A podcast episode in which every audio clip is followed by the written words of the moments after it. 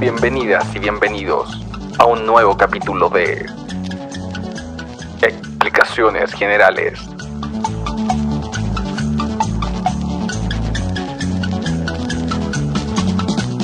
Soy Gabriel Garbo y mientras se conecta el invitado de hoy, les adelanto que hablaremos del tema tecnología y dibujos. Un tópico cada vez más pedregoso de discutir para algunos, que ven con cierto resquemor los cada vez más precipitados cambios tecnológicos.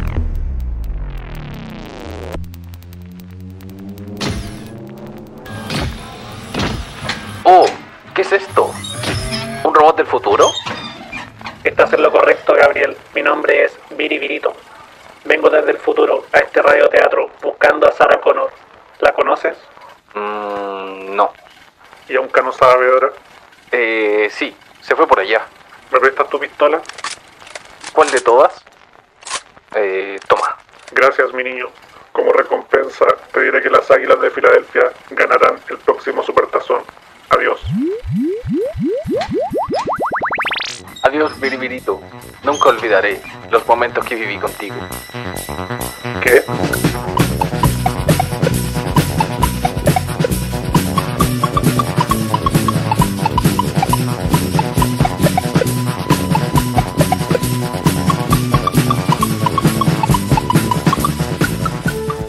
Bienvenidas y bienvenidos a un capítulo más de Explicaciones Generales, el bus intercomunal de la ilustración. Un capítulo más, tenemos un nuevo invitado y como ya mencionamos, hoy vamos a hablar de tecnología de dibujos con el gran Cano Saavedra. Oh, Gabriel, muchas gracias por la invitación. Eh, había querido estar acá hace rato. Disculpa por la demora, eh, estaba, estaba ocupadito. ¿Qué estás haciendo? Estaba inventando un robot. ¿Un robot? Sí, un robot, un robot inteligente que pudiera sentir, amar, quitar trabajo. Eh, le, voy a poner eh, Viribirito. Mire, Como el personaje de Cachureo. Oh, no se me había ocurrido, sí. ¿Y tú qué estabas haciendo? Acá, comenzando el podcast. Estaba esperando. Ah, ya, ya no te interrumpo más, disculpa. Piano.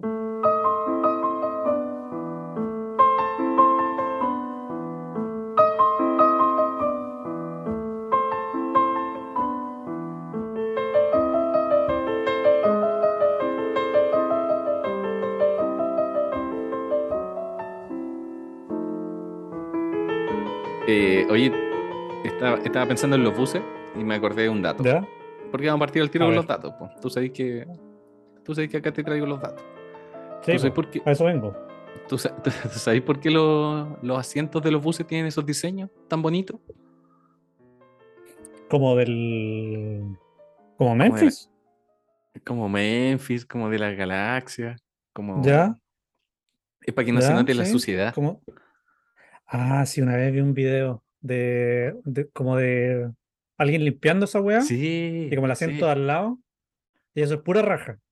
Es como la gente que se sienta, pero la raja viene desde el fondo hasta la espalda. Como que en algún momento siempre hay una raja pues, ya en cualquier parte del asiento.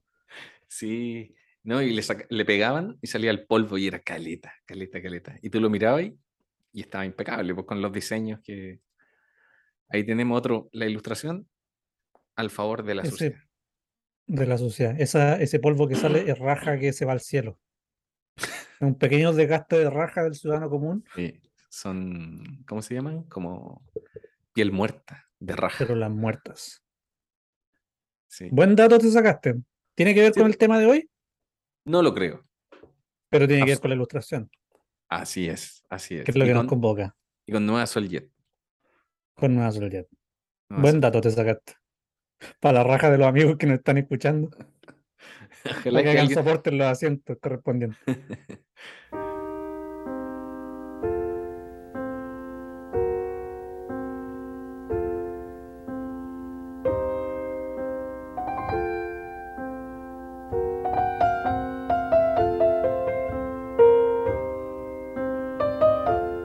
yo tomaba har- harto de esas micro intercomunales para ir a estudiar, antes, ¿Ya? que bordeaba toda la periferia de Santiago. ¿Mm? Y eran, esos asientos son ricos para ir durmiendo. Como que te acogen, Yo, ¿o no? cuando iba al colegio, tomaba esos buses, porque acá en, Concepción son, so- todas las micros son esos buses chiquititos intercomunales que hay en Santiago. Y, mm, y sí, son buenos para dormir. Como siempre hacía el mismo recorrido, sabía cuándo me dormía y cuándo me despertaba, y estaba al otro lado. Sí. Y uno, uno como que inconscientemente lo sabe. ¿Cuánto se demora? ¿Cuándo tenés que despertar? Sí, pues y eso es todo gracias al polvo de raja. Ese es el polvo de raja al servicio del- de otra cosa más. Es un círculo De la vida, del Sí, ritmo de la y al vida. final, al final podía descansar, podía ilustrar y así se completaba el círculo. Ilustración, polvo de raja, dormir.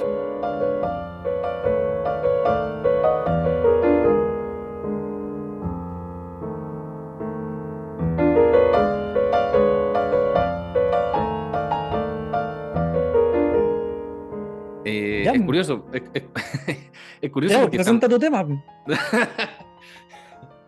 es que la gente no está viendo, pero estoy sacando un papelógrafo. Me hiciste hacer un papelógrafo y esto no, no, no es con imagen. ¿O sí? Bueno, eso no es tecnología.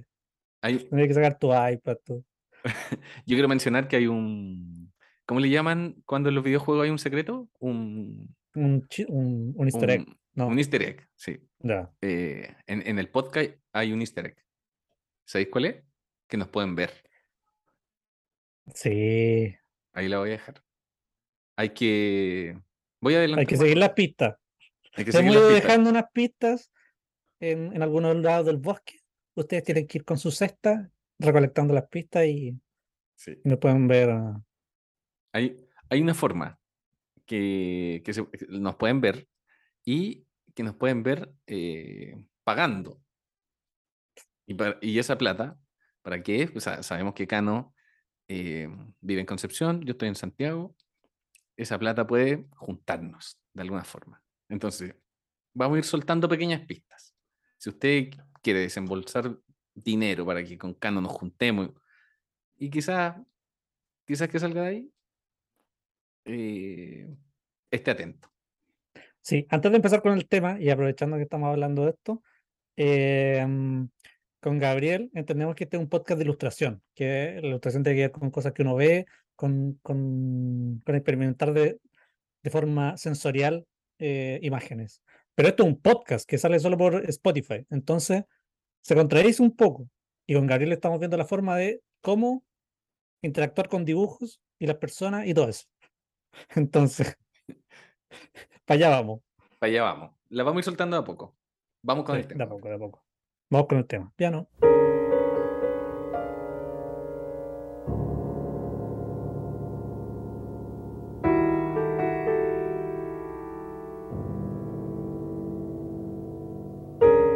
Se ha hablado este último tiempo, estos últimos años, de inteligencias artificiales a favor de la ilustración, a favor de la imagen, de la fotografía, del arte en general.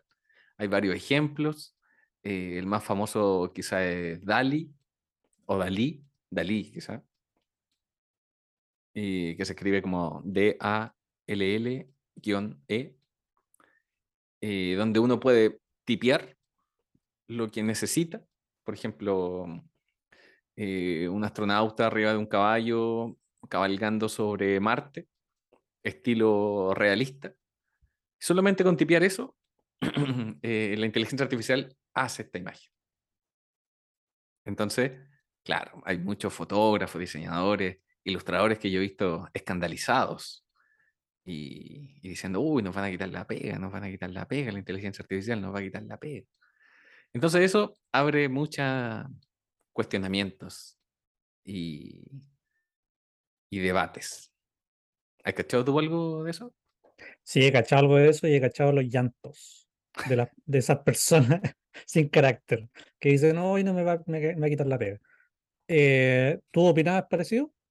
Sí, sí, yo... ¿Que, A mí que me te van a quitar la pega? No, no, no, no, no. A mí, a mí me fascina lo que es inteligencia artificial a favor de la imagen. No, no, no creo que nos va a quitar la pega. Siento que son los mismos el- miedos.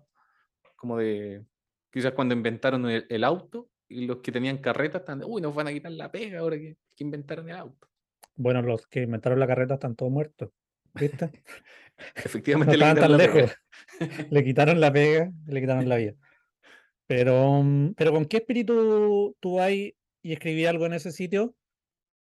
Pa, pa- o sea, ¿cuál es la parte de ti que está a favor de eso? Como, ¿qué es lo que buscáis? ¿Maravillarte? Eh, ¿Sorprenderte? Eh, mm, ¿cuál es el, cuál es la weá de la tecnología que vaya a buscar? En, bueno, actualmente en, e- en- en ese caso de inteligencia artificial, solamente yo- hasta el momento diversión. Ya. Pero yo creo que en el futuro toda esta tecnología va a ir eh, como en ayuda de, de uno. ¿Cachai? Como que Google Imágenes, uno a veces busca referencia en Google. Si te piden un dibujo, el cliente viene y te pide un dibujo, tú empezás a buscar en Google o en Pinterest o en donde sea, empezás a buscar imágenes. Yo creo que en un futuro no vas a buscar imágenes, sino que vas a crear imágenes. Entonces, puede ser que te ayude un poco a la pega, o, o puede ser incluso que el cliente ya ni siquiera te busque a ti y busque a la inteligencia artificial y escriba lo que necesita nomás. Y, mm, ¿y tú crees que como cuando el cliente tenga esa, esa oportunidad, esa puerta, ¿te va a seguir buscando? No. Y tú estás piola con eso. es, co- es como cuando el papá de Chatley de la fábrica de chocolate al final dicen como, uy, lo reemplazó un robot, pero él se encargaba de reparar los robots. Entonces yo digo, Mm. ah, quizás a mí me van a No, llamar pero- para, repa- para reparar esta inteligencia artificial. No, pero en el mundo real Pero no sé Charlie nada. Se, se mató. Sí, pues claramente se mató. Se mató de. Sí. Eh, ¿y no creéis que hay como algo malvado detrás de la inteligencia artificial en general? Espera, me, me, Eh, me- me esperáis un poquitito que mi gata está tratando de abrir la puerta. sí.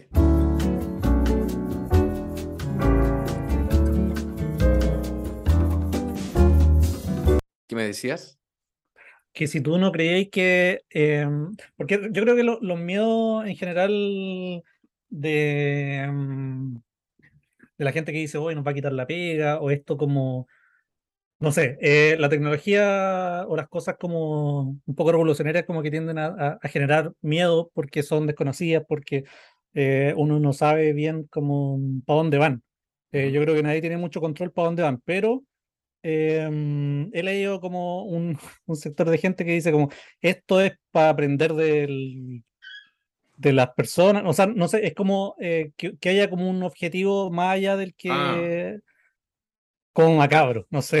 Sí, es como cuando decían, tú bajáis la aplicación para hacerte como tu cara como viejito y decían, oh, pero esto es para que tú reconozcáis tu, tu para que, la- no sé, para que Facebook reconozca tu cara y tenga los bases, la base de datos actualizada.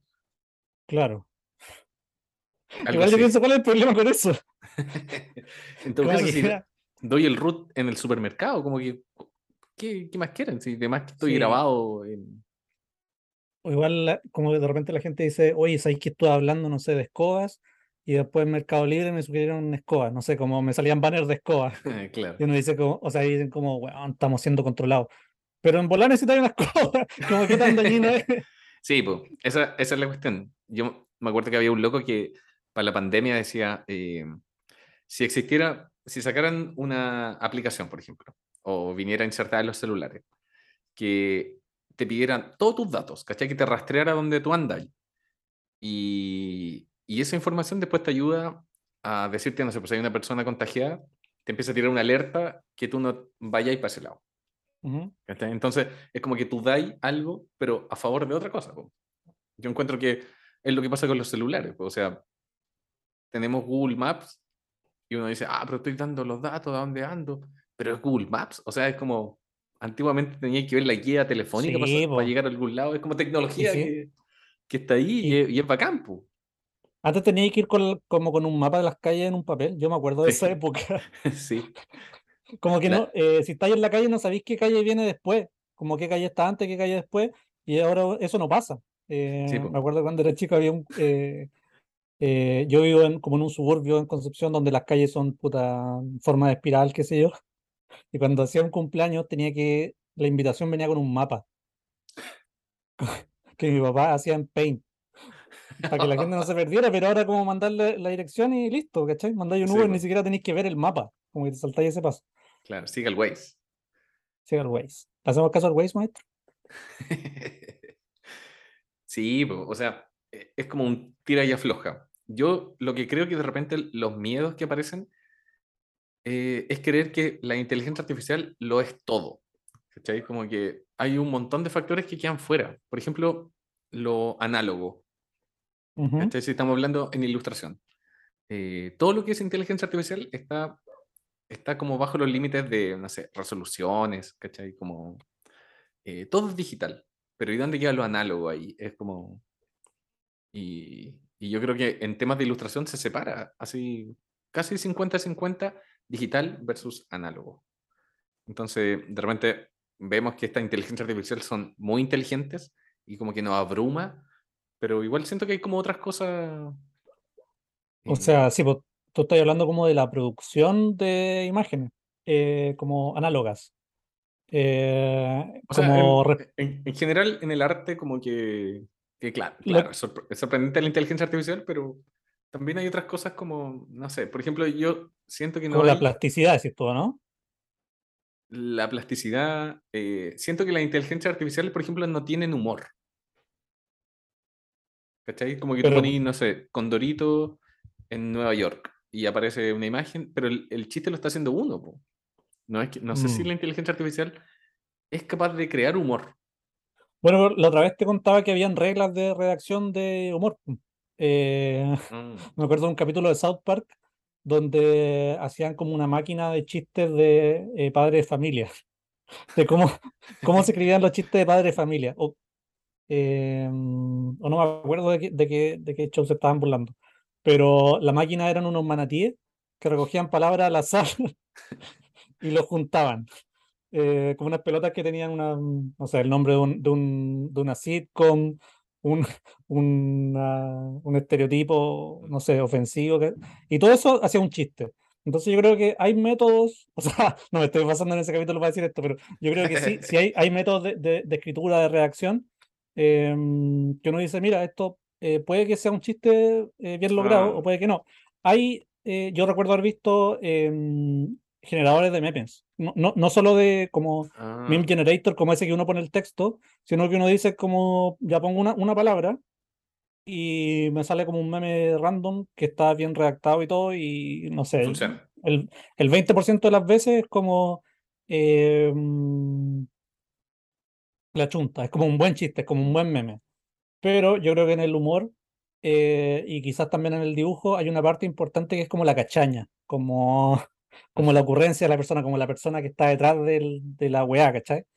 Sí. Eh, como cuando alguien cuenta un chiste, cuan- cuando, alguien repite un chiste que escuchó eh, y le sale mal. Y dice, puta, pero es que a este loco le salía bien. ¿cachai? Como que yo creo que ese claro. factor humano quizás está, está un poco pendiente en la, como la tecnología, Mm. pero sí también de repente pienso, eh, decir eso quizás una forma de sentirse especial nomás, porque Claro. eh, qué tan diferente el- eh, son los procesos mentales de uno versus los de una máquina.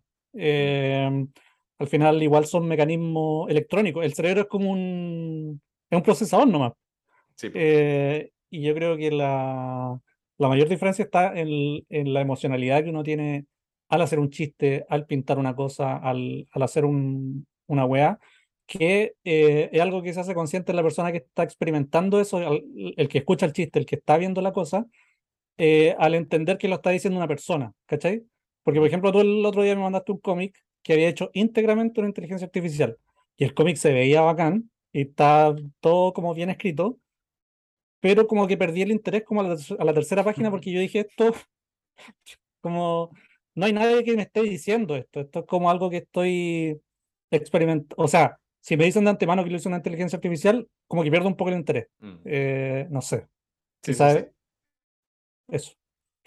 Sí, me estaba acordando de la. ¿Te acordás de esas banderas que hicieron como que una inteligencia artificial hizo las banderas de cada país? Y Sí, como que la de Chile era un perro, un perro con un fondo rojo. Eh, estaba pensando como que para el humor y la cachaña que decís tú, como que igual necesitáis contextos.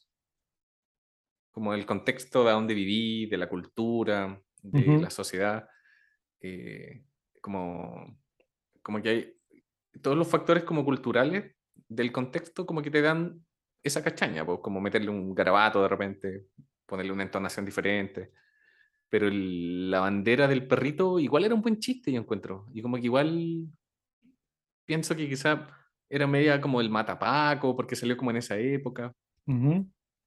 Y como que igual tú empatiza- empatizabas con la bandera, tú decías, uy, esto debería-", y todos decían, esta debería ser la bandera de Chile, y muchos la dibujaron.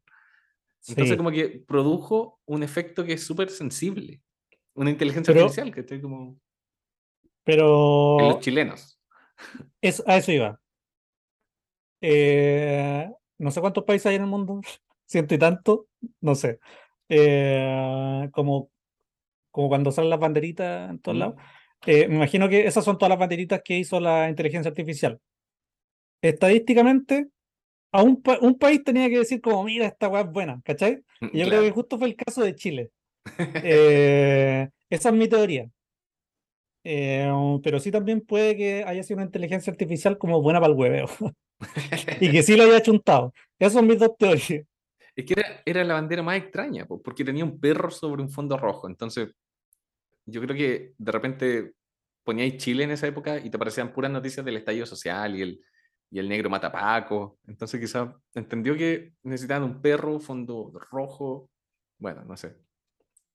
Eh, es, es curioso.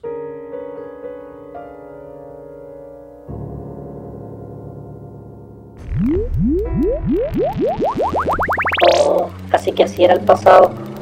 Es tan orgánico todo. Es tan... ¿Cuál es la palabra que estoy buscando? ¿Será esto lo que los humanos que quedan en el futuro llaman belleza? ¿Por qué puedo percibir todas estas cosas? Sin embargo, no sentir lo que algunos llaman el sentir. Porque si quiero tan desesperadamente sentir, mi creador me hizo sin un corazón.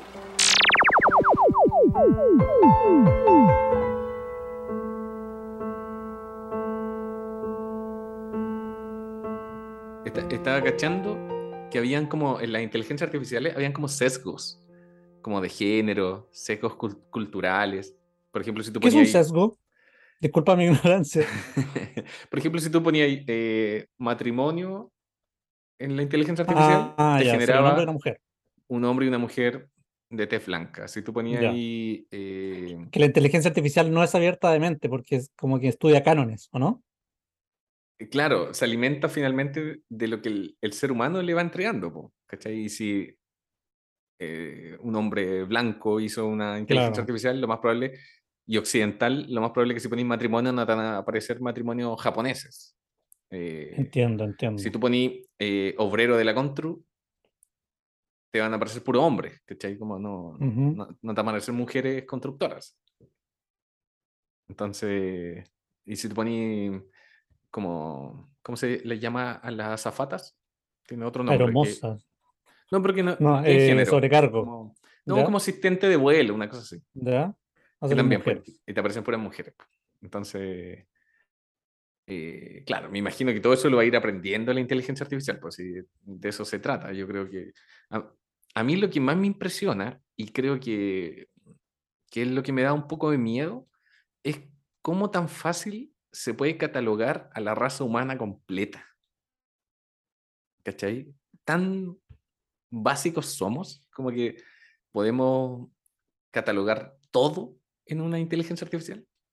Que yo creo, yo creo que eh, ¿Cómo tan, cómo tan predictivos somos? ¿cachai? Como- sentir, sentir que no somos tan predictivos es parte de lo que yo te decía de tratar de sentirse único. diferenciarse de la inteligencia Sí. artificial como yo soy especial, Sí, como po. algo que no existe me va a igualar.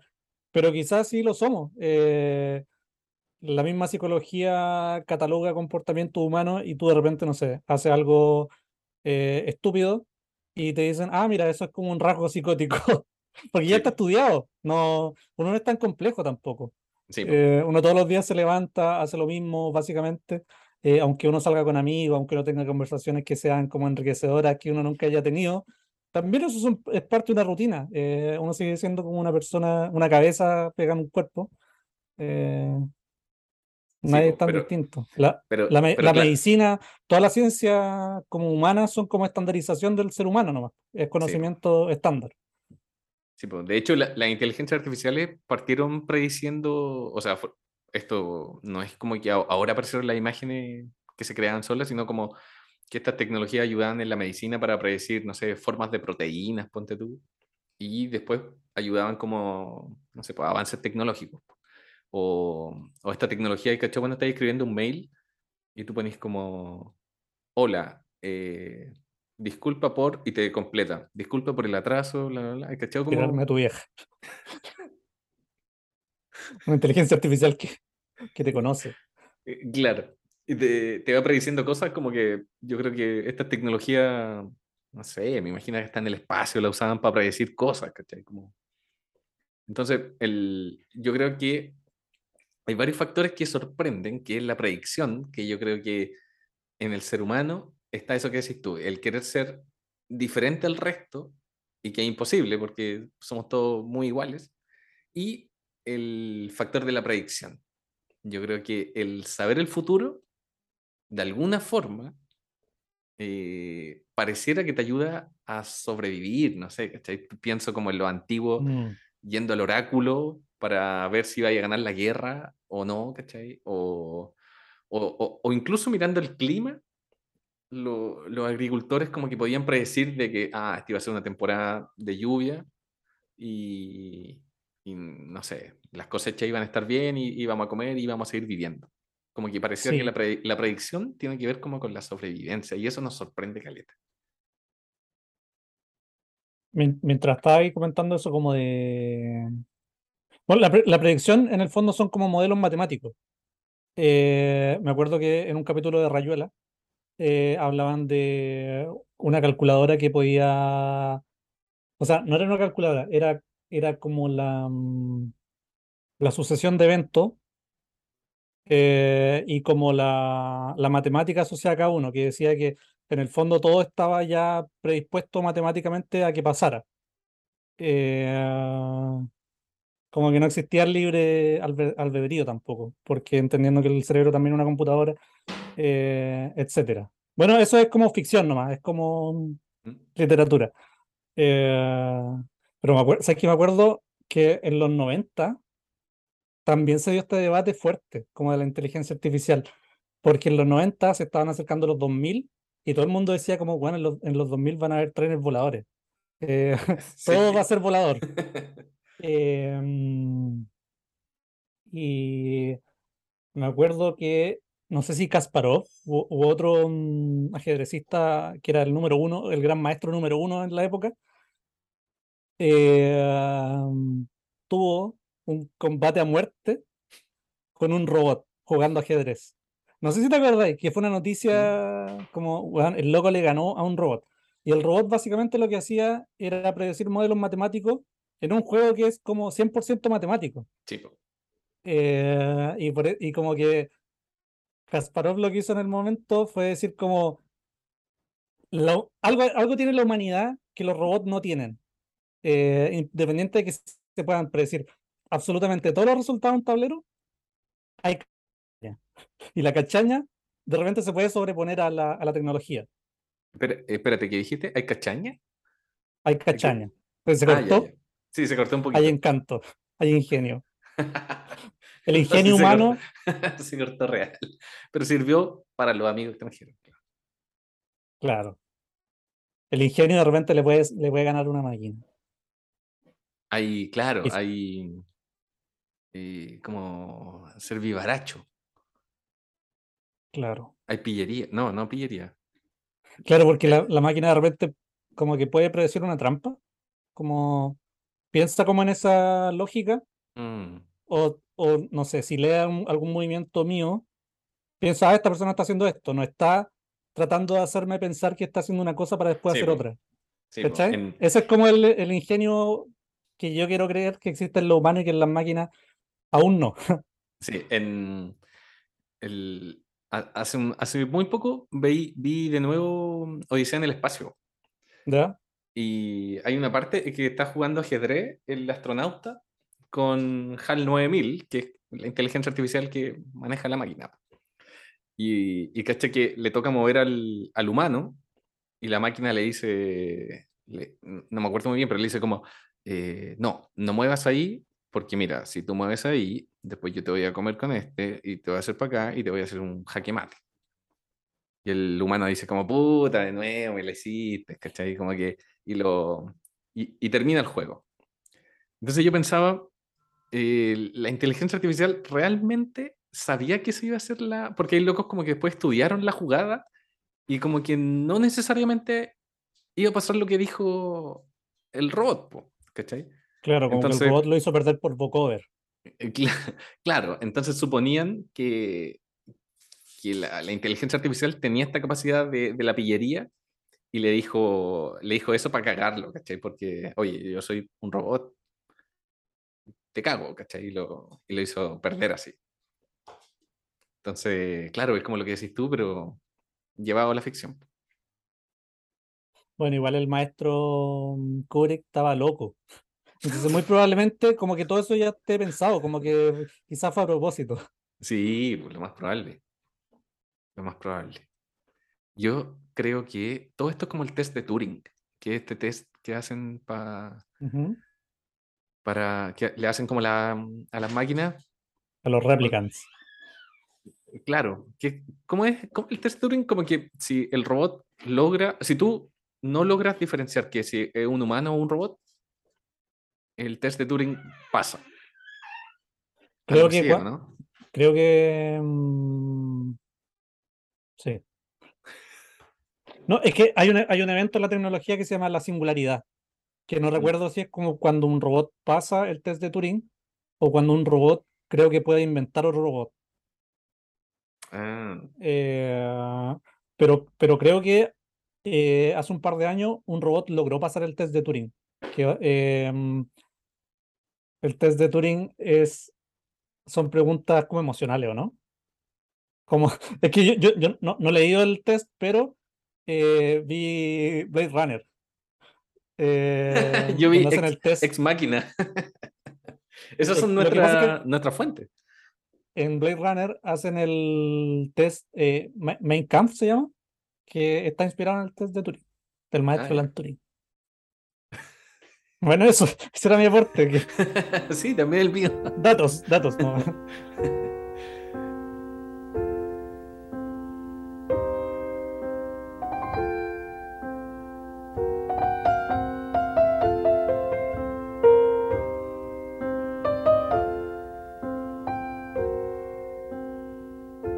Ot- Otra cosa que yo creo que, que es sorprendente en todo esto es eh, cómo algo inerte puede crear cosas aleatoriamente o hacer como cosas al azar. Yo creo que tiene algo como medio de espiritismo ahí, ¿cachai? Como cómo una mesa se mueve o cómo las cosas se mueven solas y predicen cosas. Yo creo que tiene un poco la inteligencia artificial esa fascinación con el ser humano, que es como, Es que ¿cómo pudo hacer que Bob Esponja eh, estuviera, no sé, puta, no se me ocurrió, pero algo. Piensa en algo extraño, ¿qué hace? la predicción es lo opuesto a, la, mm, a lo aleatorio. Porque la predicción te dice exacta, como te dice exactamente lo que va a pasar, y lo aleatorio te, s- te muestra cualquier cosa, ¿cachai? Como de, de un, de una piscina de resultados te pone como la inesperada. Y eh, de hecho, la, solo las máquinas pueden hacer cosas aleatorias. Eh, los organismos vivos no. O sea, no sé si los organismos vivos no, pero por lo menos el ser humano no. El ser humano no puede, no puede hacer cosas aleatorias. El cerebro no. eh, como que así. busca correlación en- en- entre todas las cosas. Eh, cuando. No sé si, te lo había comentado esto alguna vez, pero cuando sacaron el, el iPod Shuffle, eh, había. mm, Bueno, la gracia era que las canciones se, se reproducían de forma aleatoria. Y eh, las personas que hicieron la prueba del producto dijeron como está malo el software que hace la, la, la- como que mezcla las canciones, porque me salen dos canciones seguidas de un disco, después me salen dos canciones seguidas de, otro- de otro disco, ¿cachai? Eh, y el, el, como que el software estaba perfecto, pero tuvieron que escribirlo de una forma tal que no fuera tan aleatorio, o sea, Sí, que dentro de, dentro de lo aleatorio que era, que no se repitieran, por ejemplo, canciones del mismo grupo, que no se repitieran como una canción que iba después de otra en más de una vez, ¿cachai? claro. Eh, y eso ya no es aleatorio, es, es una secuencia diseñada específicamente para que las personas piensen que es aleatorio. Pero Sí, si uno ve tres puntos en un plano blanco, uno piensa en un triángulo al tiro porque busca correlaciones de Claro. cosas eh, automáticamente como por una web evolutiva, ¿cachai? claro. Eh, entonces yo creo que, mm, que las máquinas tienen como esa ventaja por sobre uno, De ser como aleatorias. de ser aleatoria. De decir, mira, de todas estas esponjas, nunca te voy a esperar que salga este. Y eso, y eso es lo que le sorprende mucho a la gente, po, porque eh, salen como, no sé, esta canción la hizo una inteligencia artificial mediante eh, un sinfín de canciones y creó esto, ¿cachai? Como que eso le sorprende a la gente. Esta imagen es creada eh, por medio de este banco de imágenes gigante y como que le sorprende que lo aleatorio aparezca en algo inerte, en algo no humano. Sí, yo creo que ponerse a pensar en cualquiera de estas cosas es como cuestionarse un poco la realidad, como la humanidad. Decir, mm, ¿vivimos en una simulación? De ser así, como estamos haciendo una subtecnología, o como que es como un hermano de nosotros, no sé. Eh. Yo creo que toda, como que inde- independiente de lo que uno piense, como que va para allá, como para decir, como, oh, weón, ¿qué es lo real? Como, ¿cuál es el valor de una persona eh, respecto a, a algo que las mismas personas pueden crear? Porque eh, finalmente eso es lo que, ese es el miedo que tienen las personas que dicen, "Es- esta máquina nos va a quitar la pega de dibujo. Cagones. Ya no.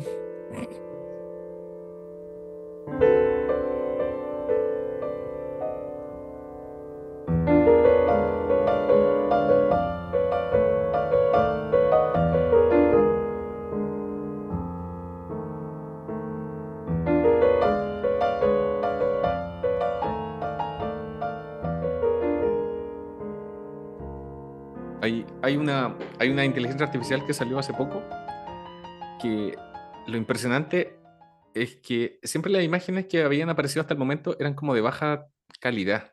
¿Has cachado? Como que todo lo que se llenó en internet de imágenes de inteligencia artificial, todas eran de una calidad muy penca, muy de meme. Entonces salieron unos locos que liberaron un código que era para mm, hacer imágenes HD, ¿cachai? Súper grandes. Y bueno, y aquí me hacía pensar en lo análogo, ¿cachai? Como que los problemas ahora son la resolución en digital, pero ¿y lo análogo? Lo análogo es como otro, otro universo, ¿cachai? Como que- Eso te iba a decir con respecto al análogo. Eh, si uno compra un print eh, que está hecho con lápices de cera, ponte tú. O sea, el original está hecho con algún Claro. medio análogo, pero uno compra un print. Eh, no sé, sigue siendo como, sigue teniendo su valor análogo, porque imagínate una inteligencia artificial te hace algo que tenga la textura visualmente de un, de un medio, de un sustrato, un- es que lo, una lo cosa hacen, análoga. Lo hacen, o sea, tú ¿Cachai? puedes poner en el texto estilo acuarela y te genera estilo acuarela. Claro, po. entonces, si uno compra un print de eso, como que al final igual se igualan. Eh, yo creo que el análogo tiene un valor personal, ¿cachai? Claro, igual, o sea, que yo pensaba eso, eh, pensaba exactamente lo mismo. Y una vez le comenté eso a la Catalina Cartagena, a la ilustradora. pegó. un- y me pegó. y ahí se acabó la conversación. y, y me dijo, eh, si yo hago un dibujo, algo, algo así me dijo, si yo hago un dibujo y a una persona que lo ve en internet le trae em- emociones súper bonitas ese dibujo, y yo tengo la posibilidad de que ese dibujo esté en su pieza, ¿por qué no imprimirlo ¿cachai? Sacarle la copia al original, imprimirlo y pasárselo. O sea, vendérselo y, y que esa persona esté sintiendo los sentimientos ahora con el dibujo pegado en su pieza. Yo me quedé sin argumentos. Dije, tienes la razón. Entonces el valor eh, es el que le da uno finalmente. Si yo te paso un- una ilustración con acuarela y te digo, toma, te regalo esto. Y tú decís, ah, bacán. Y si yo lo hice por inteligencia artificial y te lo regalé y tú no sabías, eh, quizás va a tener un, un valor especial para ti también. Eso te iba a decir, mira, ¿qué pasa si hay un... ¿Te acuerdas de Pedro Responde? No, ¿quién era Pedro? Responde. Pedro Responde era un software que existía como a principios de los 2000. Eh, era un sitio web al que uno se metía. Como y- Akinator. Y, claro, no, no, eh, era, era un chatbot. Eh, fue como Ah, los ya. primeros chatbots. Ya. Em, y entre los niños decían que él era el espíritu de un niño que había quedado atrapado Ah, en un sí. computador. Eh, entonces, todos los niños que se metían a, a chatear con Pedro, que era de Pedro Responde, o Juan Responde, no me acuerdo, pensaban que, que había alguien hablando con ellos, porque no se había visto antes un chatbot. Había mucha gente que hablaba con, la, con el robot convencidos de que había alguien. Claro. Eh, ¿qué pasa si, en- como viendo que en Internet hay gente falsa, en el sentido de, de que, no sé, pues, se pueden generar caras, eh, eh, se pueden generar como, como personalidades, incluso como Simón, no sé si viste esa película, eh, como de personalidades que no existen, Instagram de gente falsa. Sí, ¿Qué pues. pasa si esa personalidad es un ilustrador que habla contigo y tú le decís, mira, quiero tal cosa, y te manda una ilustración digital? Y uno de verdad Oh, tiene como un sentimiento relacionado con eso. claro. Y yo creo que existe la tecnología para que pase esta película que estés Sí, describiendo. po, sí, o sea, Eh, claramente, por los NFT hay, hay el factor emocional. por- el factor emocional en esta historia que te estoy describiendo, de la persona que recibe el dibujo, de la persona que lo pidió y pagó incluso, ¿cachai? Claro. Eh, eh, sigue existiendo por, eh, por parte del observador. Es igual de válido, po. Sí, po, sí. Si ¿Podemos finalmente- separar, ¿Podemos separar a la inteligencia artificial de la obra? Esa va a ser la, la pregunta en el futuro. Yo creo que el, el recorrido completo de la obra es como la emocionalidad de la persona que lo está haciendo. Bueno, a la emocionalidad me refiero al por qué lo hace, el cuándo lo hace, el cómo lo hace, la- el, el- el contexto en el que lo hace en general. eh, la obra y la persona que ve la obra. Como que ese es el recorrido. Es como Sí. la, el, triada. el- ¿cómo se llama? El. Como ese mapa conceptual del lenguaje. La persona que habla, el mensaje, el, recep- el receptor. Sí, Eh, y claro, pues como que a esa, a esa situación que estoy describiendo le falta como el, el emisor nomás. Pero sigue habiendo un mensaje, sigue habiendo... Porque en el fondo, si una persona está pidiendo un dibujo o una inteligencia artificial, él mismo está siendo el emisor. el, claro, está siendo como el cliente Está- de la... Se están saltando una persona. Y esa persona es el papá de Charlie, Gabriel Garbo, que va a estar en 20 años colgado de un árbol, de una viga. Puta, yo creo que hay otros factores. No sé si podemos como redondear todo en... En, Sí, en sí que vamos a No, ¿cómo? No, en que vamos a perder la pega. No, lo no, creo. no, no, yo no creo. Eh, lo estos mismos pensamientos han pasado como un loop durante todos los avances tecnológicos. Siempre hay un gremio que, que se siente como, no, vamos a perder la pega. Yo digo, estos avances predictivos tecnológicos ya vienen durante años pasando. Es como, ahora pareciera que tocó el temperamento artístico de la gente, Lo que pasa- de los artistas. Es que la masa se comporta como un, como un cerebro, siento yo. Y cuando, al- cuando uno ve algo que no conoce, obvio que una parte del cerebro de uno tiene miedo, ¿cachai? Sí, pues como antes de acercarse. Esa es la base de la eh, supervivencia. en- Entonces hay un sector de la población que es esta parte del cerebro que le tiene miedo a las cosas que desconoce. Eh, cuando tú me decís, ponte tú, imagina que existiera una aplicación que te dijera, eh, esta persona tiene COVID, no te acerques a esa persona. Eh, en el papel suena maravilloso, pero obviamente una parte de la sociedad va a decir, se está discriminando. Y, Claro, siento, sí, y siento que en ese caso está súper bien que se esté discriminando. ¿Cachai? Pero no sé, pues surgen pensamientos radicales de ya los antivacunas, los, los de la pandemia, qué sé yo, ¿cachai? Sí. Como los más conspiranoicos eh, son esa parte de la, de la sociedad que dice nos van a van a quitar el trabajo, vamos, ¿cachai?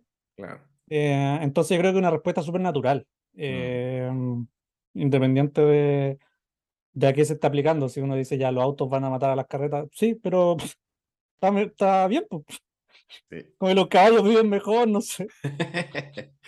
Sí, pues, es verdad. El, miedo a lo desconocido es un, un como un sentimiento muy humano, muy primitivo y que todavía no se, no, no se domina ni se extirpa de la mente. Es que yo creo que nunca se va a dominar y tampoco es bueno que se domine, porque es bueno que exista como resquemor ante las cosas nuevas.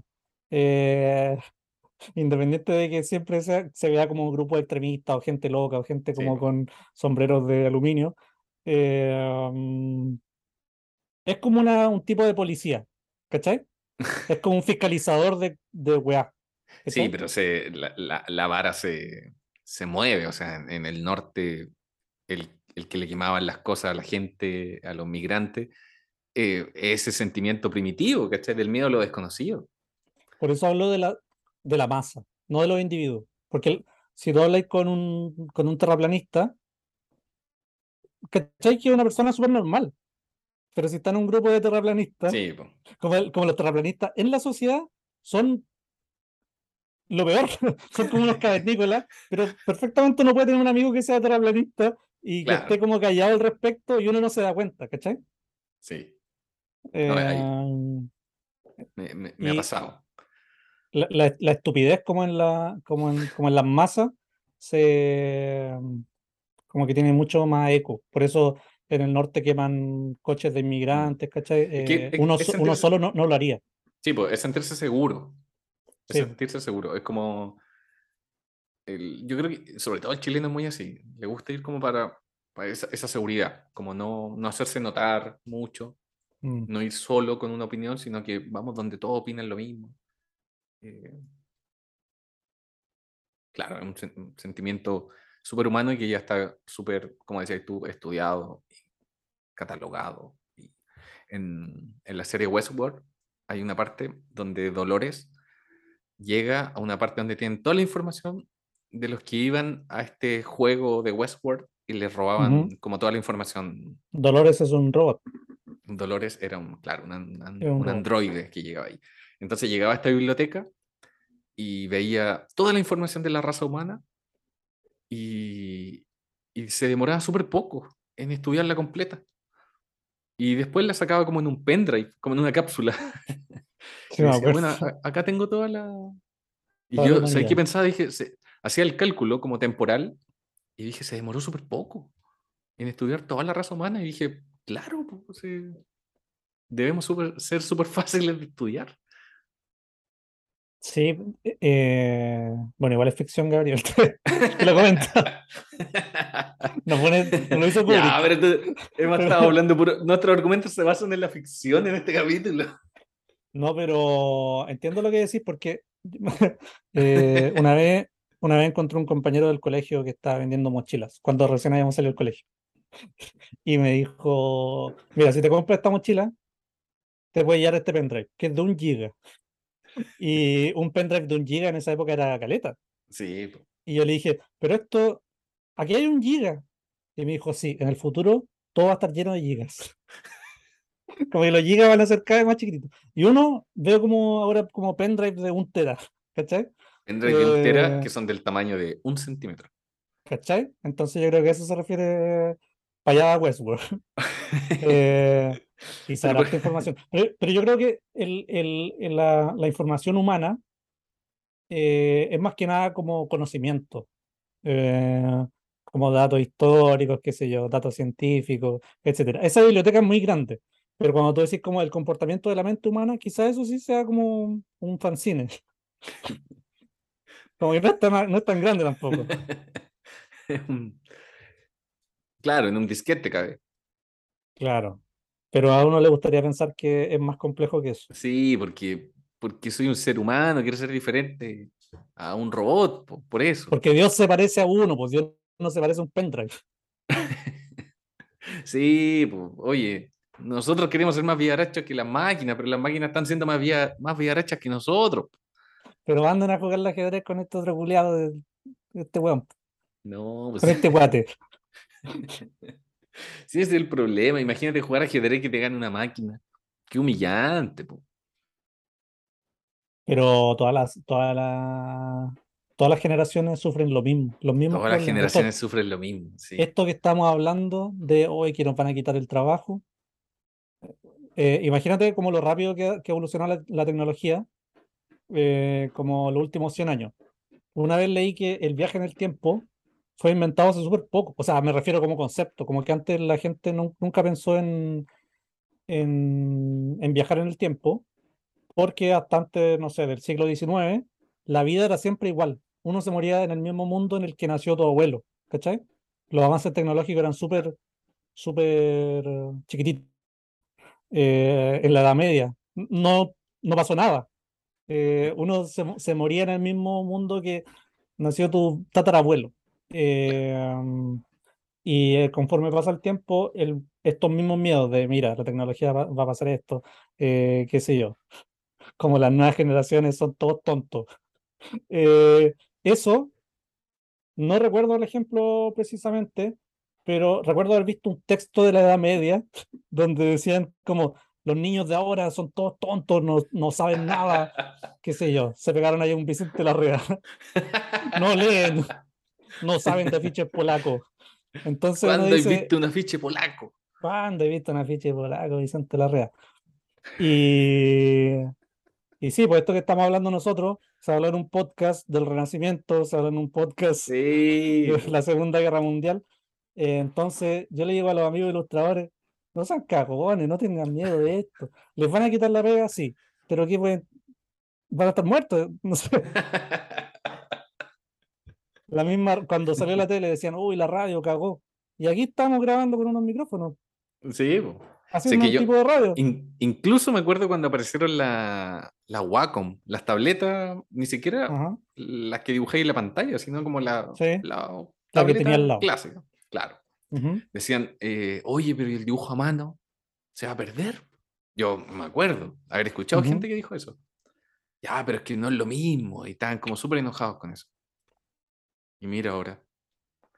Todos dibujando. Sí, una industria nueva. Y, mm, y claro, por ejemplo, en la, en la época que salió la Wacom, yo igual dibujaba a mano, pero nunca dibujé tanto, porque eh, el sustrato nunca me aguantaba. Yo borraba 100 veces una cuestión, ¿cachai? Ah, ya. Eh, y dibujar en digital, o sea, me acuerdo que cuando me compré un iPad, como que me puse a dibujar como por segunda vez en mi vida porque ya estaba cansado de que se me rompiera el papel cuando borraba tanto, ¿cachai? Eh, y como que si la, si la tecnología está al servicio de eh, acomodarse a cómo piensan las personas o cómo crean las personas, no tiene ningún problema, como ayuda a la industria, de hecho. Sí. Eh, los ilustradores no tendrían como la relevancia que tienen hoy en día si no fuera por la ilustración digital, como que si todo fuera en papel, sería súper lento como sí, eh, el tema de las redes sociales, ¿cachai? El tema de las entregas con, Mm. con clientes. eh, el dibujo digital es maravilloso. eh, y, mm, y si en algún momento una inteligencia artificial te va a quitar la pega, tú vas a seguir existiendo, como el valor, eh, independiente de si uno al final es como una línea de código, eh, el valor personal de uno es lo que hay detrás de cada dibujo, como yo te decía, puedes contar el mismo chiste, pero a ti te va a salir distinto, porque Claro. tú eres esa persona, tú, tú eres Claro. Kasparov poniéndole la, la cachaña, el encanto a lo que estás haciendo, y finalmente, si tú sentís que un robot puede hacer lo mismo que tú, ¿cuál es el valor que veis tú en ti mismo? Claro. Eh, la misma gente que dice, oye, los extranjeros eh, nos van a quitar el trabajo, pero ya, una persona que viene de afuera y que no tiene contacto, y ¿cómo te va a quitar el, tra- el trabajo a ti si tú vivías acá, tú sabes cómo es moverse aquí, ¿cachai? Eh, ¿por qué te da tanto miedo reconocer que tú eres un inútil? Disculpe, disculpe las personas que se están sintiendo identificadas, a las que le está, quedando el poncho, pero eh, no tengan miedo, chicos. No tengan miedo, chicos.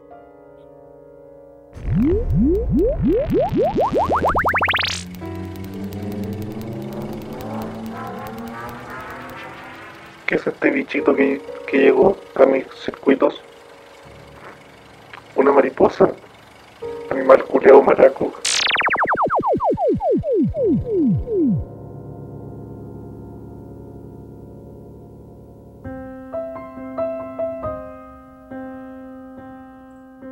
A mí una vez me invitaron eh, la gente de Wacom, de Wacom, invitaron a varios ilustradores. Estaba ahí nuestro amigo Gatón.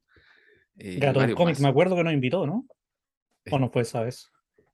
Eh, parece, sí, es que hacía como eventos, eventos de demostración. Wacom hacía como eventos de demostración, donde invitaban a ilustradores a ver como las nuevas tecnologías y todo.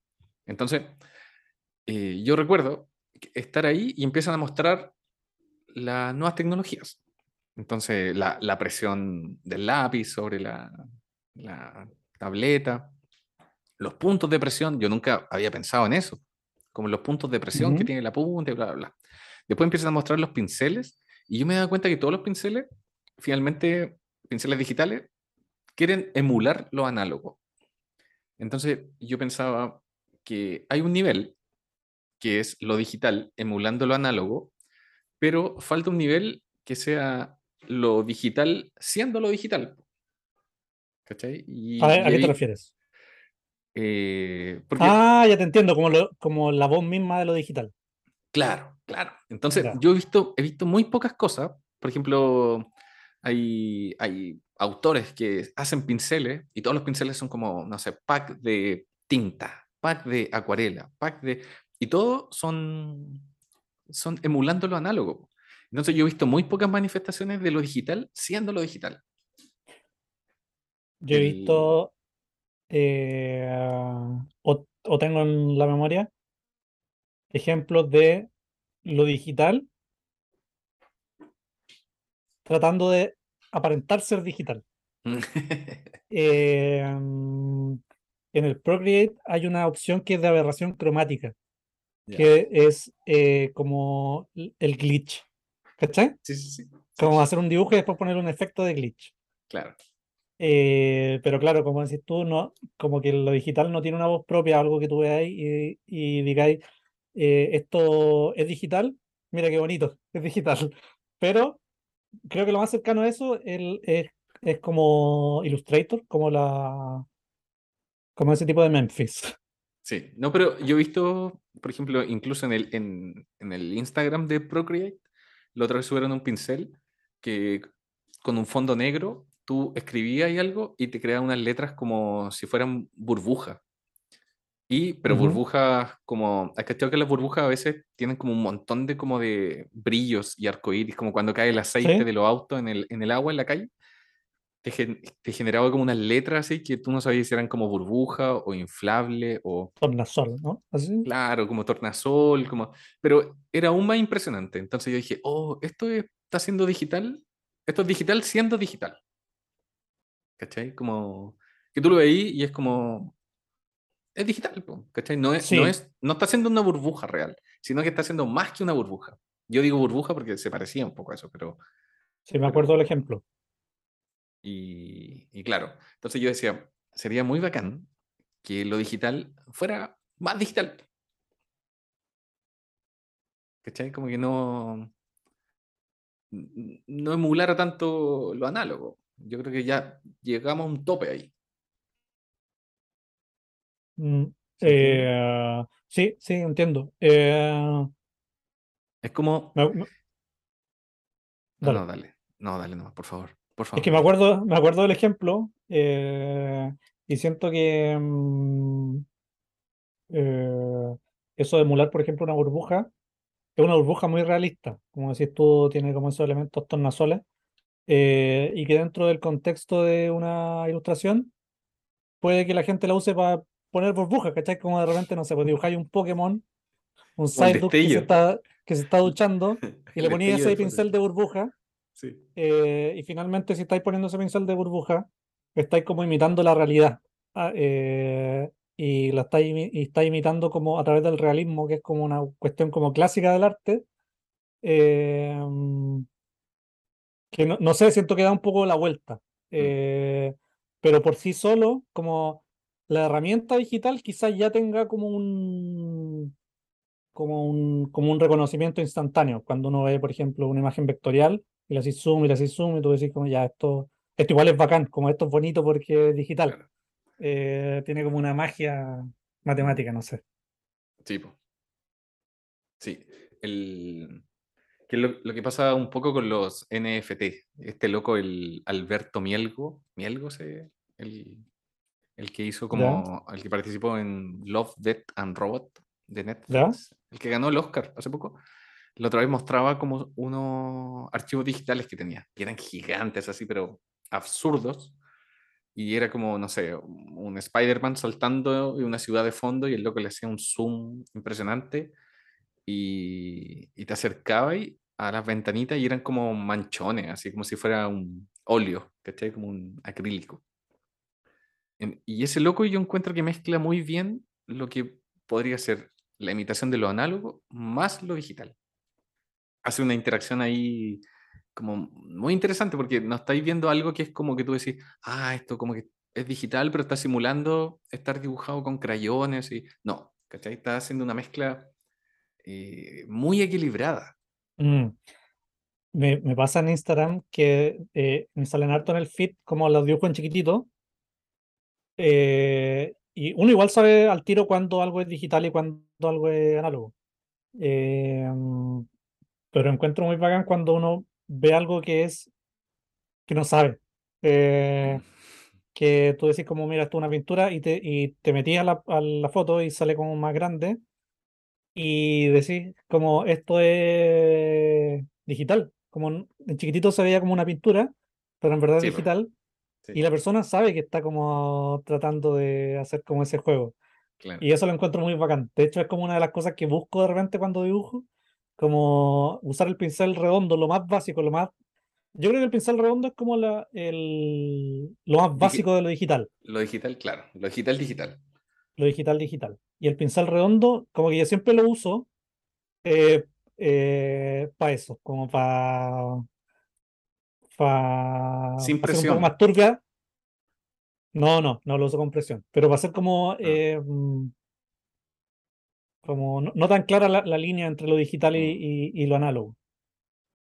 Claro, es que es, es- es- yo creo que esa es la gracia y, y creo que es como el- lo que ha pasado como en el cine, como que en el cine en el 2001, en, el- en los 2000 para adelante, como que lo digital era full digital, pues era como cuando te metías a Photoshop y te aparecía un des- el destello, la verdad es que Ujú. tú podías poner el destello y era impresionante, o sea, hay un dibujo y le ponías el destello y era como, no, esto quedó como, como realista. No sé, en el cine, en los años 2000, yo creo que se engolosinaron con lo digital y, y aparecieron, no sé, po, cosas como el episodio 1 de Star Sí. Wars, que era horrible. po. Ahora uno lo, lo mira y envejeció muy mal. Y después fuimos aprendiendo, fueron aprendiendo, o todos fuimos aprendiendo, el arte en general y lo digital, eh, que, que en realidad lo digital no tiene que ser todo, po. tiene que ser un detalle, como decís tú, el pincel redondo, nomás pasando por ahí. Pero no, no, Claro. no tiene que ser Jar Jar Binks completo.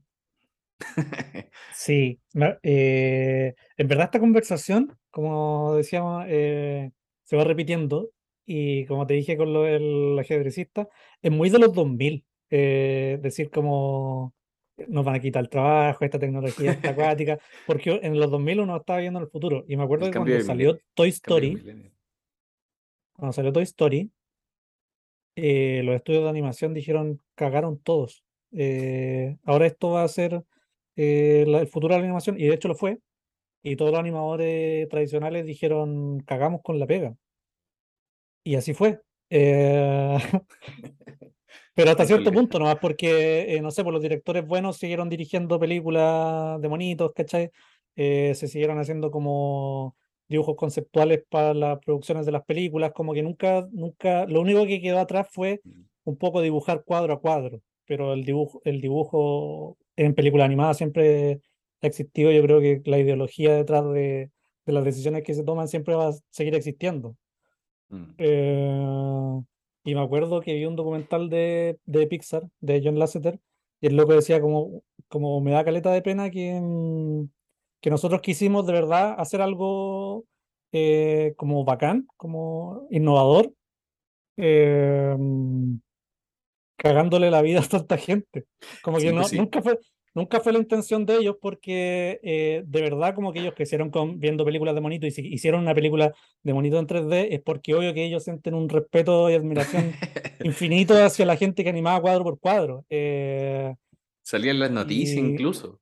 Despidieron a más de 300 animadores como análogos de Disney, me acuerdo en esa época. como- ¿cachai? Pero yo creo que el...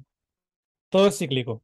Y no sé, uno ve, por ejemplo, las películas de Nolan, que, o, o- o no sé, como la noticia de que a Nolan lo dejaron eh, hacer explotar una bomba atómica porque le gustan los efectos prácticos. Y uno dice, mira, todas las películas con efectos prácticos, no sé, pues uno ve Blade Runner, la nueva, y decís como, mira, igual tiene caleta de efectos prácticos que se notan y son atractivos porque uno tiene como una memoria visual, o sea, emotiva con, con los efectos prácticos. O el mismo Baby Yoda, que el Baby Yoda es 100% 3D en algunas, en algunas escenas, pero está animado como si fuera una marioneta electrónica Claro. porque uno tiene la, la memoria emocional de Yoda que se mueve así como torpe, ¿cachai? Como, Sí, como lo hace un títere.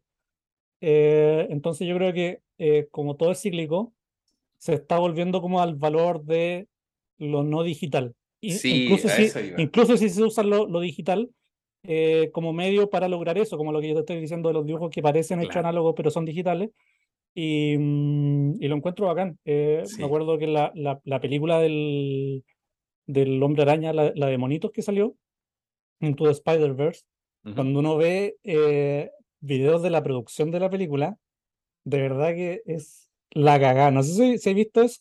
Está hecho No. por pura gente que dibuja a mano. Eh, toda la- todos los cuadros de la película, todos los cuadros de la película están hechos en 3D, pero están repasados con líneas y con, y con puntos Kirby, eh, con onomatopeyas, con gente Claro. trabajando.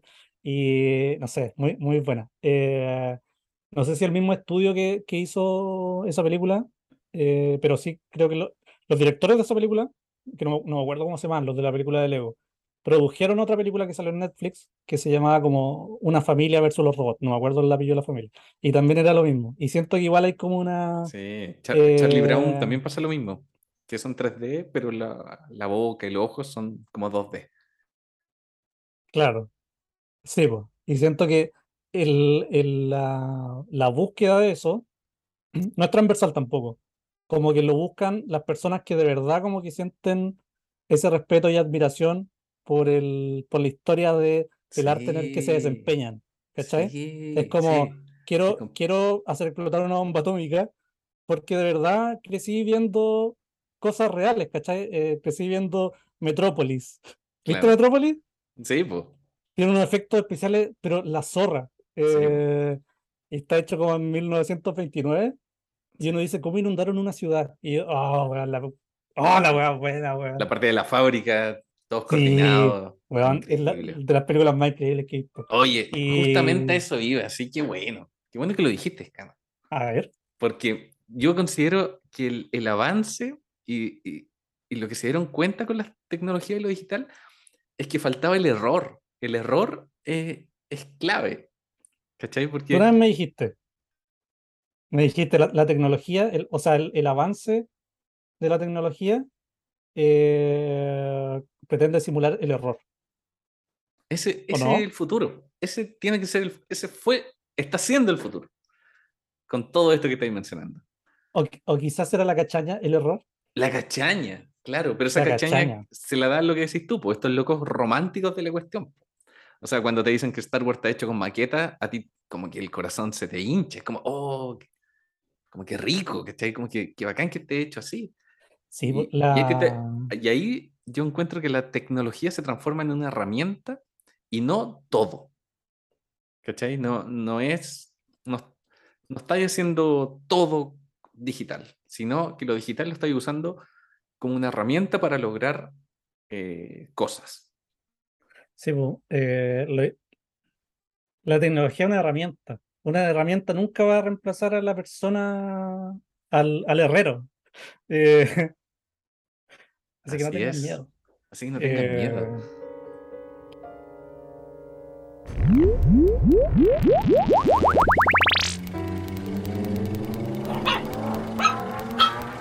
Oh, eso es lo que en mis registros aparece como un perrito. Qué animal más curioso. ¿Por qué me encuentro a mí mismo maravillado frente a tales criaturas? ¿Será acaso la búsqueda de la belleza mi nuevo propósito? Un propósito mucho más digno que el de matar a mi creador. Perrito,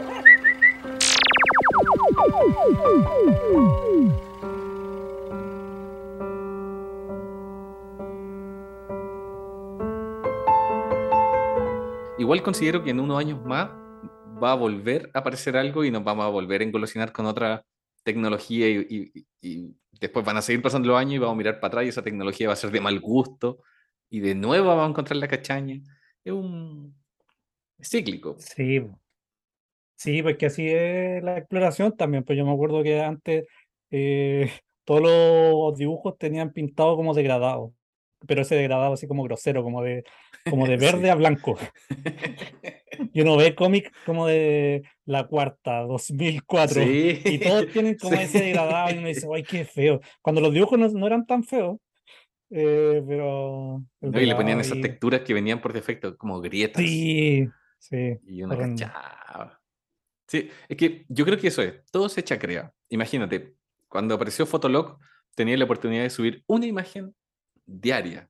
Y era una imagen. Y, y actualmente, la inteligencia artificial, la otra vez cachaba un Discord, donde tú ponías los códigos para crear cualquier cosa Y, aparecían, ¿cachai? Nueve imágenes. Tú podías poner, poner, eh, o sea, podías poner la cantidad de imágenes que podían aparecer. Y en el Discord tú ponías Cano eh, bailando salsa y aparecían, podía ahí, no sé, imágenes 16 y aparecían 16 versiones de Cano bailando salsa. Y esto en un Discord con cientos de personas y todos creando imágenes al mismo tiempo y algunos como copiaban como los códigos de otros para seguir creando más imágenes. Un Entonces, remix. sí, pues. Entonces, la inteligencia artificial aprendió a hacer un remix, lo que hablábamos la otra vez de la copia. Aprendió a hacer un remix eh, de muchas cosas.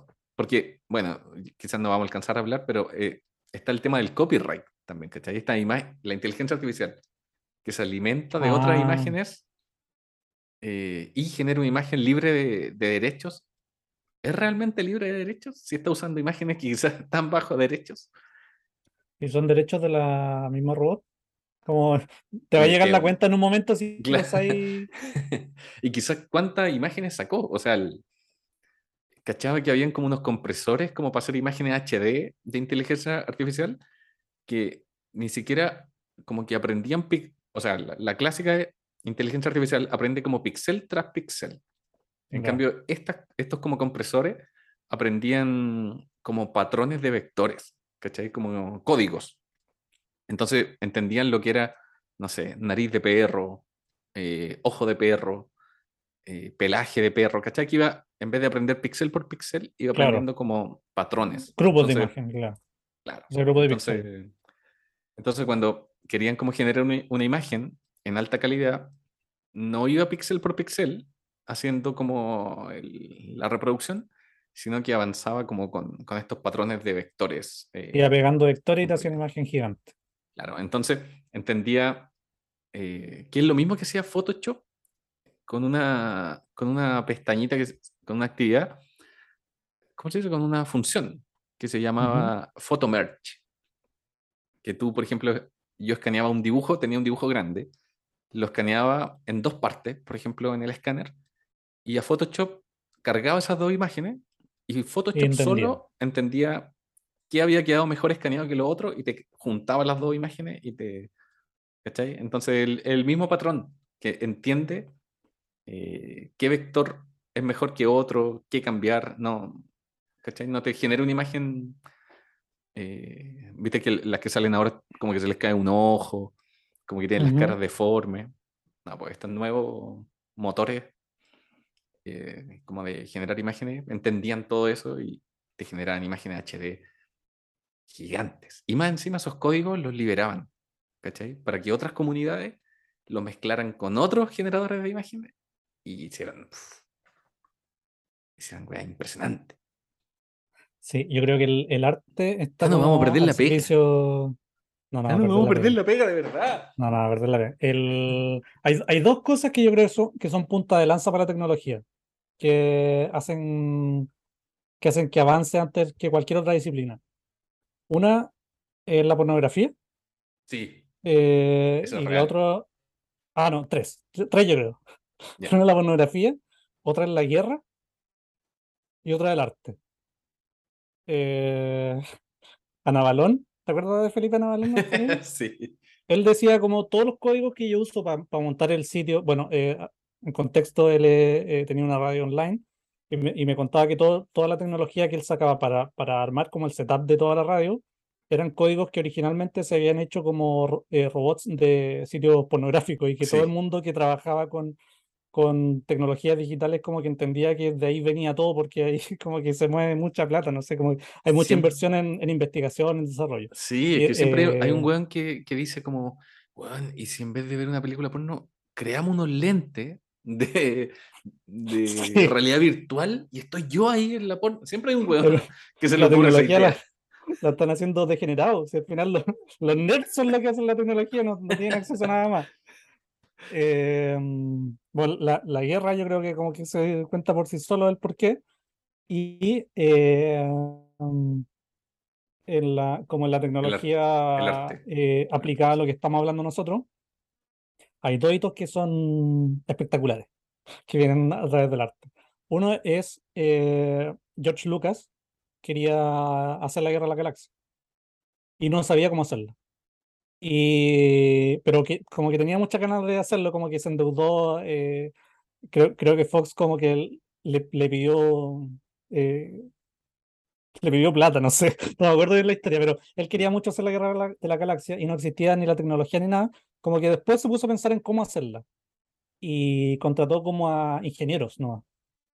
Eh, y los ingenieros como que descubrieron que, eh, no sé, pues la, el celuloide como que reaccionaba eh, de cierta forma cuando lo alumbraba con tal luz eh, y que de eso se podían como ir recortando como automáticamente las figuras de los fotogramas, ¿cachai? Se inventaron la pantalla azul eh, y de ahí en adelante, como, bueno, el, el proceso como de, de, de hacer como esos enmascarados que se hacen en las películas es súper complejo y súper técnico y no lo hicieron artistas, lo hicieron ingenieros Mm. y ese equipo de ingenieros es como le- leyenda en Hollywood.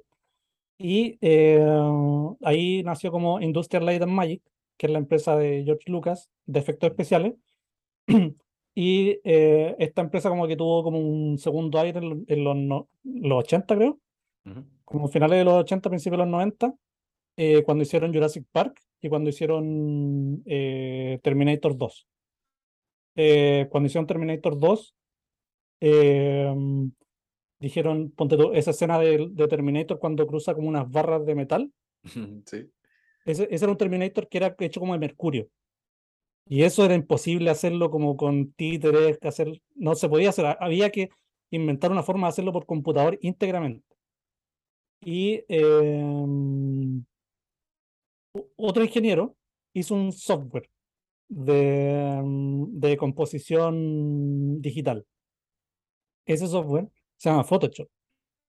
No. Y de ahí nació Photoshop. Y todo, y todo, y toda la historia de la, de la imagen moderna se crea, yo creo, a partir del Photoshop y de Terminator 2 Sí, po. y Industrial Light and Magic y de eh, George Lucas, ¿cachai? Como que eh, por eso siento que el arte eh, impulsa como la innovación y la tecnología y, y weón, como no sé si viste la, em, Jurassic Park cuando salió, como en- en su contexto histórico, O sea, weón, la, la vi cuando era chico. Eso, a eso me refiero, si la viste cuando era chico. Sí, pues Weón, impresionante. ver como un tiranosaurio rex real, o sea, ahora como que uno, puta, ve, hay películas donde aparecen 100 de esos weones, pero, pero ver uno, te, te decías, no, pero weón, la cagó. Sí. Muy- Y yo, y muy- yo creo que no, no, no lo han podido superar. Sí, No lo que pasa es que eh, com- como, como fue como de los primeros eh, eh, como pruebas, por así decirlo, de, esa- de ese tipo de tecnología, eh, hicieron eso de trabajar como muy yéndose a la segura, ¿cachai? Eh, trabajaron como con lo, con lo menos. Como cuando uno hace un fanzine y dice, ya, mira, tengo estos recursos, voy a tratar de hacer lo mejor posible con esto como charcha que tengo. Si tú veis como el, el Terminator 2 versus los dinosaurios, en Terminator 2 eh, uno cacha que la cuestión es 3D, cuando el loco como que se cambia de forma y todo eso. Pero eh, de ahí aprendieron como ciertas reglas para componer mejor imágenes. Y por ejemplo, en el en, en Jurassic Park, cuando muestran el tiranosaurio Rex, eh, está lloviendo, ¿cachai? Sí, eh, está lloviendo y el tiranosaurio Rex está a contraluz. Entonces la figura del tiranosaurio Rex está como definida por una línea blanca que rodea finalmente al tiranosaurio Rex y que es Maravilloso. borrosa, ¿cachai? Entonces los gallos geniales inventaron como una forma de hacer que un modelo 3D que era muy básico de un, o sea, muy, muy básico pa- como para los estándares modernos, de un tiranosaurio, se viera real. ¿Cómo, cómo lo hacía? Como tapando toda la imagen con lluvia claro. y poniéndola a contraluz para que no se vea tan bien, ¿cachai? Haciéndole La que se vea peor, se ve mucho mejor. Y tú decís como, esa gente como ama cómo hacer Sí, eso, po. ¿cachai? Eh, y eso nunca te lo va a quitar nadie, amigo. No tengas miedo, nadie te va a quitar tu pega. Si tú de verdad como que querís lo que estás haciendo, nadie lo va a hacer mejor que tú. Sí, es que ahí te, te situáis en el mismo espacio que ahora, por ejemplo. Porque si veis la línea de tiempo, tenía esta gente que está haciendo con poco, mucho. Después aparecen las tecnologías, se crean, todos se engolosinan con la tecnología y luego empezamos a abandonar la tecnología para usar pequeños recursos. Volvemos a crear desde la precariedad, desde, desde el error. Entonces, si lo miráis en una línea de tiempo, de alguna forma te estáis situando en el mismo lado. ¿o no? Como crear con pocos recursos y sin engolosinarte con, con la cuestión. Sí, yo creo que el como eh, en esa línea de tiempo, en algún momento alguien dice, mira, revisemos la raíz filosófica de lo que estamos haciendo, y ahí se produce como una, un nuevo punto de partida, una inflexión, un, algo nuevo, como George Lucas diciendo, no sé cómo hacer esto, pero lo quiero hacer, investiguemos cómo se hace. ¿Cachai? Claro. Y claro, y después todos lo quieren hacer porque es maravilloso, pero después volvemos a lo mismo. Que... Entonces, yo creo que estamos en el punto del engolosinamiento de las inteligencias artificiales que crean imágenes. Va a llegar un punto, por eso hablaba de Fotolog, porque Fotolog tenía la oportunidad de, hacer, de subir una imagen. Después, las otras redes sociales, Flickr o Tumblr, como que Instagram, podías subir un montón de imágenes y toda la gente empezó a subir todas sus fotos a Facebook. Todos hacían álbumes como si fueran álbumes familiares. Y después volvemos a subir poquitas imágenes y ahora aparecen Mm. los cabros que son las nuevas generaciones que su Instagram tienen una imagen, dos imágenes. Entonces, volvemos. Entonces ahora, según esta línea de tiempo, estamos eh, llenos de imágenes. Lo bueno es que están en el Discord haciendo, no sé, 20 versiones del mismo concepto. Entonces, va a llegar un punto en que no, ese saturamiento de imágenes se va a ir eh, apagando y luego va a aparecer otra cosa, yo creo. Sí, Y ahí es donde tu amigo tienes que estar atento, amigo, atento a las señales, atento. atento a la señal. Y que estar no le digas a tu mamá, no le digas a tu mamá que escuchando estoy aquí, no le digas que estás escuchando esto. estamos solos. Mira, ven, ven, ven, te voy a enseñar un truco. Mira aquí dentro de mi abrigo hay un lápiz.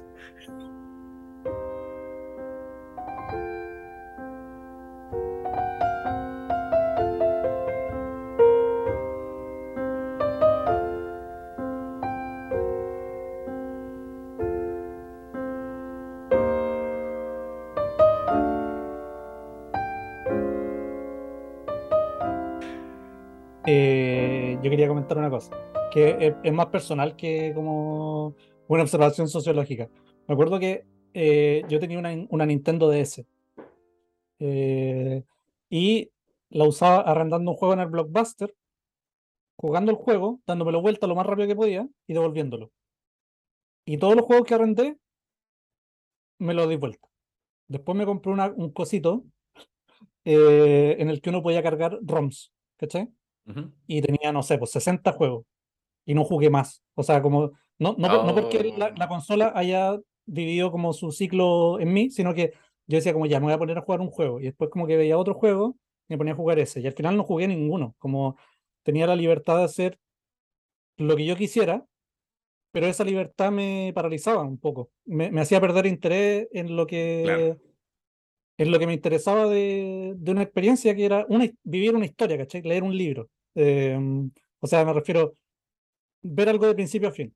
Eh, y siento que estamos como en una época en la que hay demasiada información, como que está, en verdad uno puede encontrar lo que uno quiera, en el momento que uno quiera, eh, y, y eso versus, no sé, George Lucas queriendo hacer una cosa sin saber cómo hacerla, eh, trabajando desde la precariedad, como que es un poco paralizante. Eh, yo creo que el, el punto de inflexión que va a pasar en el futuro va a ser como mm, encontrar una forma de autorrestringirse al usar cosas, eh, no usar todas las herramientas. Claro. Eh, porque, no sé, pues si tú decís como ya, ya sabes que voy a aprender eh, a hacer modelado 3D y abrís Maya y tenéis como de verdad un millón de opciones, un millón de combinaciones de un montón de cuestiones. Está sonando un reloj. La tecnología. tengo, mu- tengo muchos relojes, weón. Em, entonces, sí, pues yo creo que lo, lo que va a pasar en el futuro va a ser que en un momento van a decir, como sabéis que basta de toda esta, de, de Sí. toda esta tecnología em, y que el chiche nuevo sea dibujar con caca.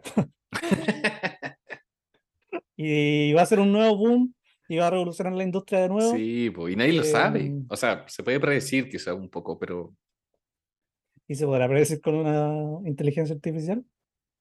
Pregunta para la casa. pregunta para la casa. Buen En- tema de la, de la inteligencia artificial. Y la Es como cuando te bajáis, cuando le cargáis a Photoshop mil, pin- mil pinceles y finalmente termináis usando dos. Es lo Sí, pues igual en, un en su momento bajé un montón de pinceles para el Procreate y todos y ahora te estoy diciendo que- que- pinceles. uso el circular nomás. Sí, sí, pues viste. Sí.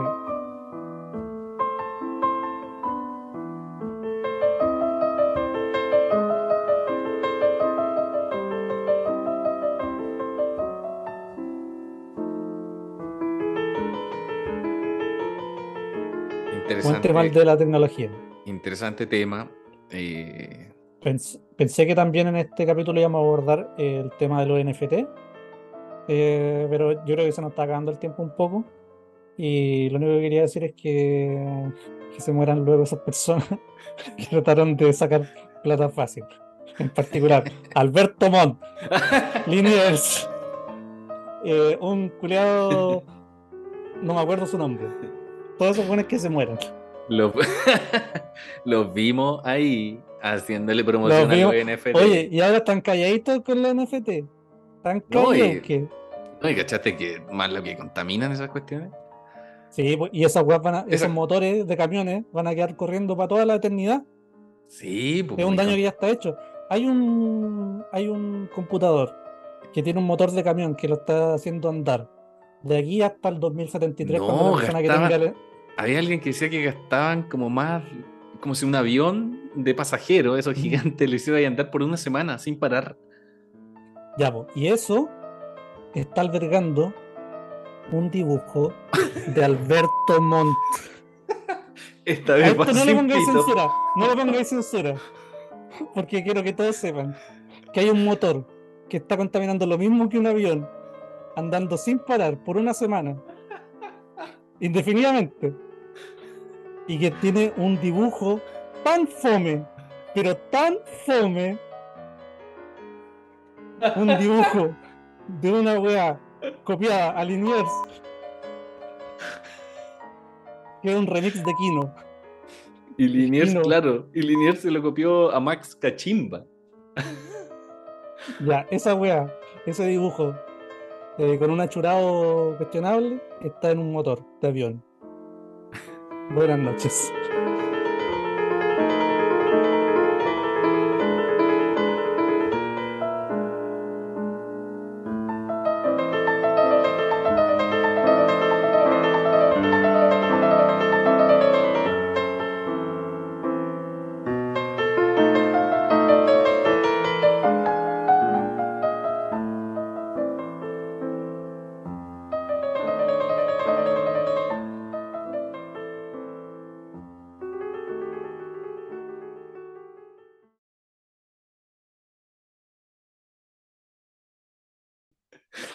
El. No, este va a ser- No, no. Porque ¿qué, yo- ¿qué puede decir? yo sé que ¿Como iba a decir, ¿Va, va a defender los NFT? ¿Qué, ¿Qué va a hacer? va sin pito y va a decir porque estamos denunciando un delito. Sí, un delito. A la larga un va a ser un delito. En la nueva constitución no se acepta esta weón. No, pues. No, los NFT van a quedar vetados.